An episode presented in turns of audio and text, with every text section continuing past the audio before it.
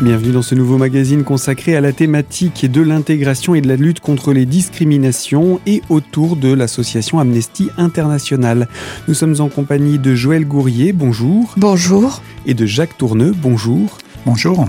Joël, vous êtes la nouvelle secrétaire, Jacques, l'ancien secrétaire du groupe d'Épinal, le groupe 140, et nous avions commencé une première émission où nous avons eu l'occasion de parler de ce passage de relais, mais également où nous avons commencé à parler d'actualité en évoquant entre autres la situation ukrainienne.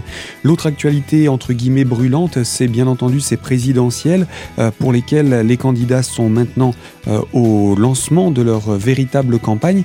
Euh, qu'en est-il de l'action d'Amnesty International en direction des candidats Alors, oui, euh, ça a déjà commencé. Hein. Il y a un manifeste qui a été remis à chacune de ces personnes hein, qui porte sur euh, trois thèmes, euh, trois grands thèmes la liberté, l'égalité, solidarité, justice, et qui se déclinent pour chacun dans des sous-thèmes, si vous voulez, mais très importants. Donc, le thème, la ligne liberté. liberté d'expression, garantir les droits, le droit à manifester en France, qui est un droit constitutionnel. La seconde ligne, euh, c'est protéger euh, la société contre la surveillance numérique ciblée, toutes les dérives que l'on voit à l'heure actuelle dans un certain nombre de pays également en Chine. L'égalité, avec euh, deux thématiques, défendre le droit des femmes et des minorités de genre, lutter contre les discriminations raciales et religieuses. Je crois qu'en France, c'est un point important.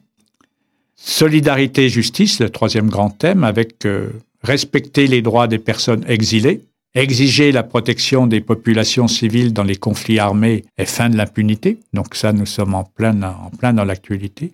Lutter contre le réchauffement climatique et s'engager dans un certain nombre de dispositions qui fait que les populations qui sont euh, dont les territoires euh, vont être condamnés les prochaines années, ben, il va bien falloir les accueillir.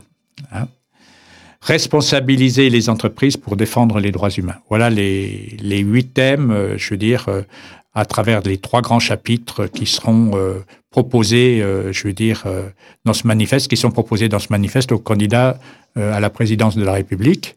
Donc un débat entre la section et ses candidats. Et, ce débat. L'idée étant de connaître la position de chacun des candidats pour savoir comment ils entrent en, corrélation ou pas avec ce que vous proposez. Tout, à, fait. Et de pouvoir ensuite, euh, suivant la personne élue, de travailler avec les, candidat ensuite à l'élection législative, mais ça euh, plus au plan local, donc des opérations de plaidoyer. Euh, voilà, il y aura une campagne qui met, qui tiendra compte également de ces huit points sur ces trois grands chapitres euh, lorsque l'on connaîtra, je veux dire, les candidats à l'élection législative au mois de juin. Ces deux actions, que ce soit pour la, présidentielle ou pour la législative, ce sont des actions de sensibilisation des candidats ou des actions pour leur demander de se positionner, ou, ou peut-être les deux? Les deux les deux. Voilà. C'est important de leur rappeler ces thématiques parce que ah, bien souvent, ce sont des thématiques qui ne sont pas prioritaires. Euh, pour, un candidat, pour un candidat, j'entends. Pour un candidat à la présidentielle, ce ne sont pas considérés comme étant des, thématiques prioritaires. Oui, peut-être, mais euh, je pense que ce sont des thématiques euh, qui sont, on le voit bien dans les réactions des uns et des autres par rapport à l'immigration. Euh, sans citer personne parce que nous ne sommes pas là pour cela, mais on se voit très bien que les avis des uns et des autres sont très, euh, très différents. Voilà. Euh, sur le changement climatique également. On peut s'apercevoir qu'un certain nombre de positions sont très, sont très différentes. Donc il faut que les gens sachent cela. Et on demande aux gens de dire sur tel ou tel point du manifeste ce qu'ils en pensent. Voilà. Quelle est leur position? Quelle est leur position? Hmm. Il ne faut pas non plus oublier que le président de la République euh, nomme un Premier ministre qui est, constitue un gouvernement, euh, qui est nommé pour mener une politique qui a été faite sur un programme. Mhm. Et ensuite, euh, les législatives font que le peuple français élit des députés qui vont faire les lois. Voilà. Donc tout ça, c'est un système démocratique. ça fonctionne à peu près bien il faut aussi que euh, ça puisse euh, se tenir, euh, je veux dire, et que les avis soient connus avant que les personnes soient élues. Tout à fait, avant que les candidats ne soient désignés par le peuple. Eh bien, Jacques Tourneux, vous restez avec nous, Joël Gourrier également. Nous allons poursuivre ce magazine et après ces actualités, on va poursuivre dans quelques instants en parlant cette fois-ci des campagnes qui sont menées au niveau international et relayées également au niveau local. Campagne portée donc par Amnesty dans quelques instants pour la deuxième partie de ce magazine. A tout de suite.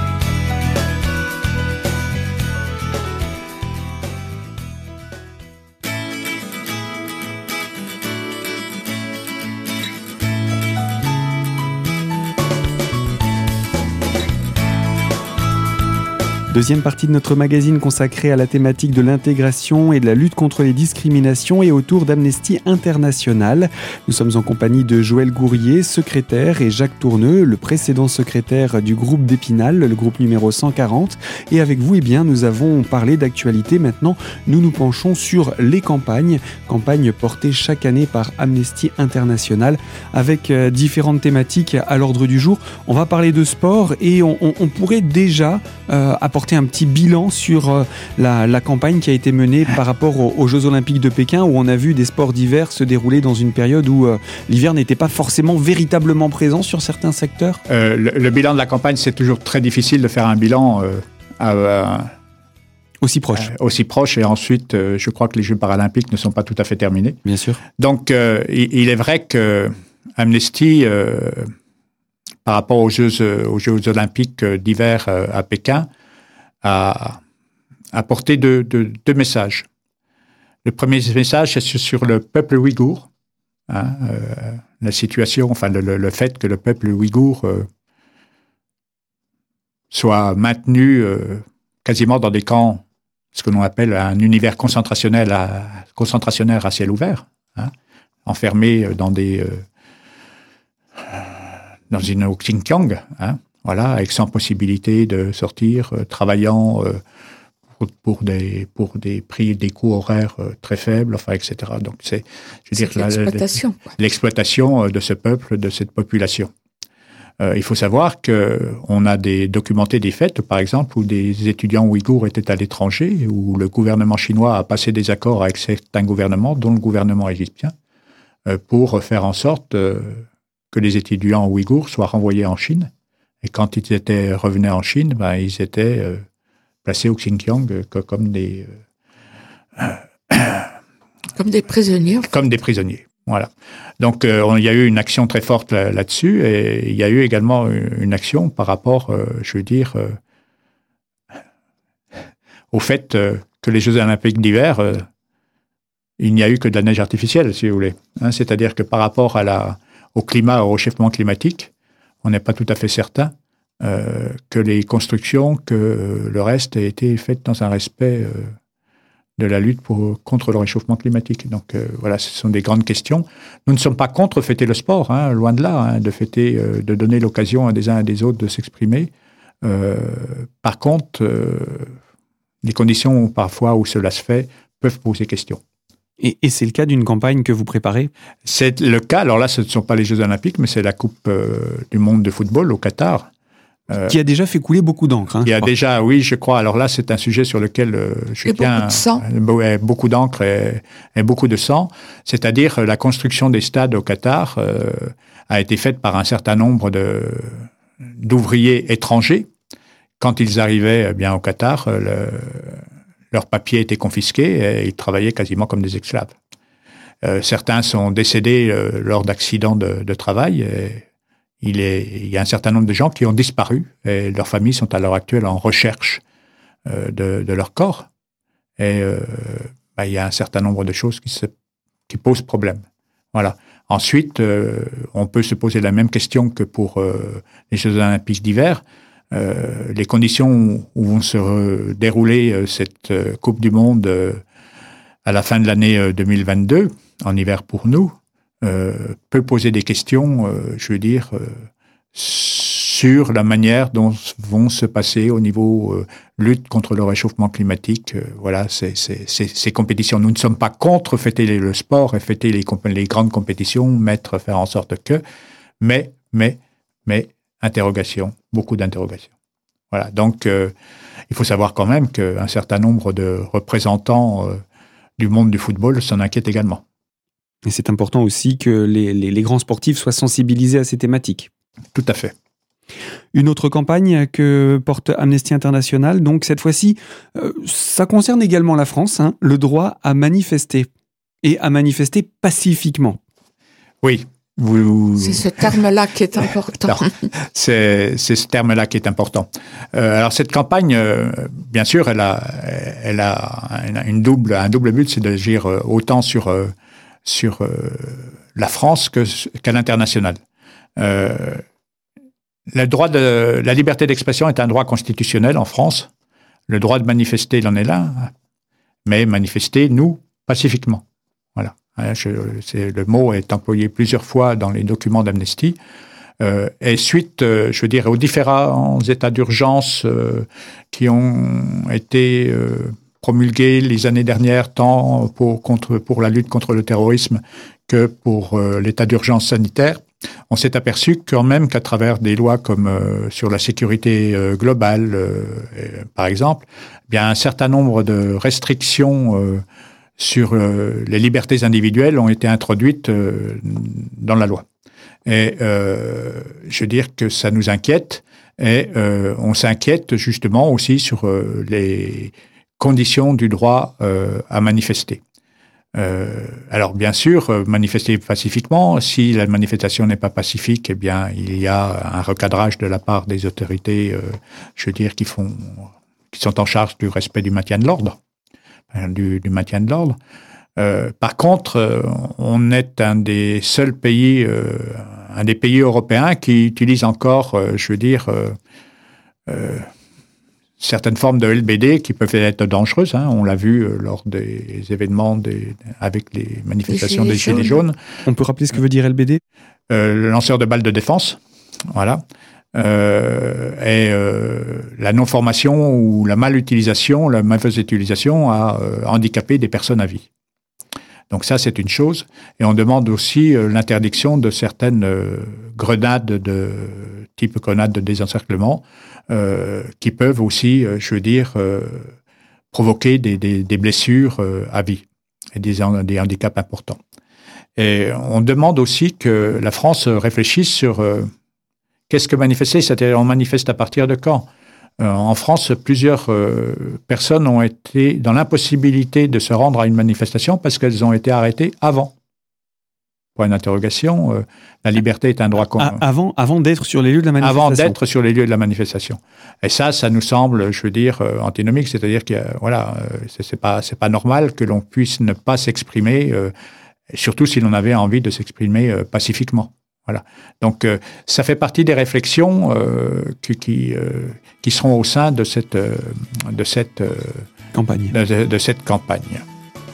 Donc la, France, entre autres, est, visée, mais j'imagine que ce n'est pas le seul pays à limiter le droit à la manifestation à sa population. Ah, euh, il y a des, pays où c'est interdit, tout simplement. Il y en a qui sont champions, hein, je pense, ah dans oui, ce domaine-là. Oui, oui, oui. Nous, nous on, est peut-être dans le bémol. on, a, on a encore de la chance. Encore dans notre malheur. Voilà donc en tout cas pour ces premières campagnes que vous souhaitiez nous présenter, portées par Amnesty International. Il en reste encore une, je vous propose de nous retrouver dans quelques instants sur cette antenne pour en parler. Alors à tout de suite.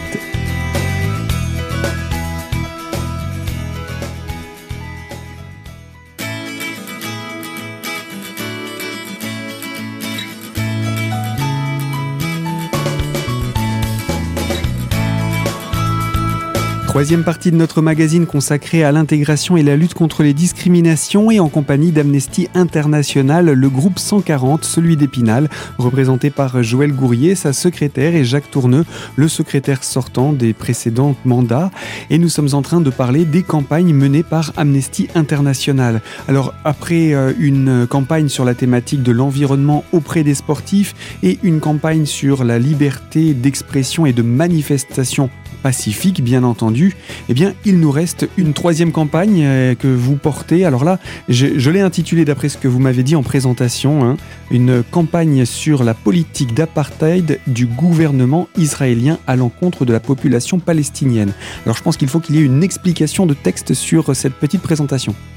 Oui.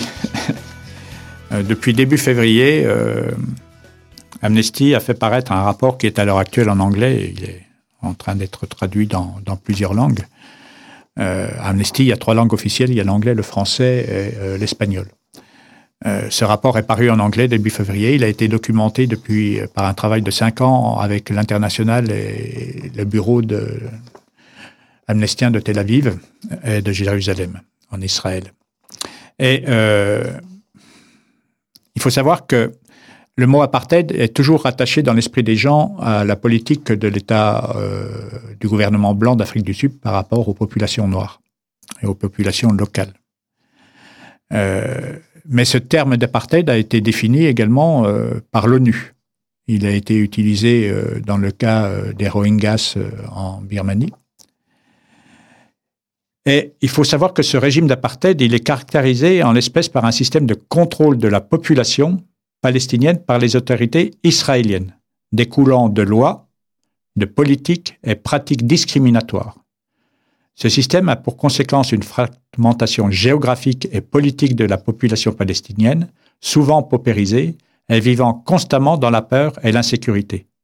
Il s'illustre en particulier par la restriction draconienne de la liberté de circulation, la dépossession de terres et les déplacements forcés de population.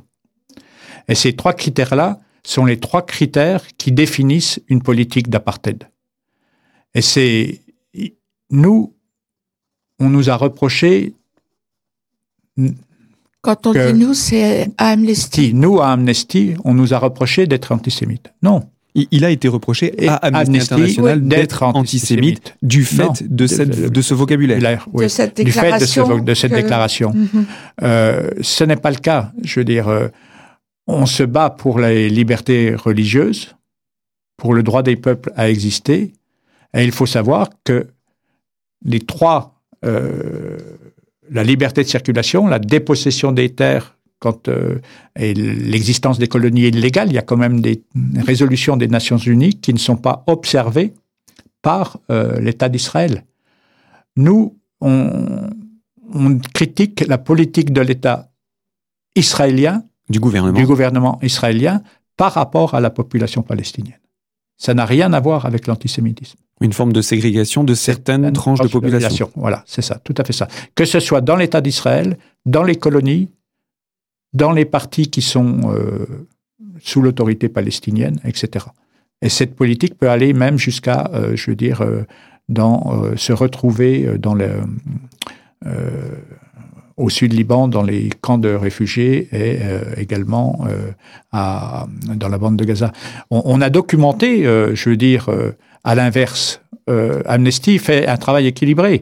Euh, si nous documentons euh, les violations des droits humains par l'État d'Israël, nous documentons également les violations des droits humains par un certain nombre d'organisations palestiniennes sur l'envoi, par exemple, de, missiles ou de roquettes de fabrication artisanale depuis Gaza ou depuis d'autres lieux sur les civils israéliens. Donc, en mm. fait, le travail de recherche se fait sur les deux parties. Mais euh, l'État, euh, la politique d'État d'Israël euh, depuis plusieurs années par le gouvernement israélien correspond bien à une politique d'apartheid. C'était important de venir en parler aujourd'hui et de clarifier également les choses autour de cette campagne. Eh bien voilà, pas mal de choses hein, pour cette année 2022, pas mal de projets. On vous souhaite à vous, Madame la Secrétaire, un bon mandat. Euh, et on imagine bien entendu, Monsieur Tourneux, que vous allez rester dans le, le, le, le, périmètre d'Amnesty International. On vous imagine bien euh, continuer à apporter vos conseils également à, à, à Joël pendant son, son mandat. J'y compte bien. Je vous remercie tous les deux et puis sans doute à très bientôt pour évoquer les prochaines actualités. On a vu qu'il y en aurait à l'approche de l'été et ce sera l'occasion de vous recevoir d'ici là. Très bien. À très bientôt. Merci beaucoup. Fin de ce magazine et quant à moi je vous dis à très bientôt sur les ondes de Radio Cristal pour découvrir une toute nouvelle thématique. Je vous remercie de votre fidélité et je vous rappelle ce magazine est disponible en podcast dès aujourd'hui sur notre site internet radiocristal.org.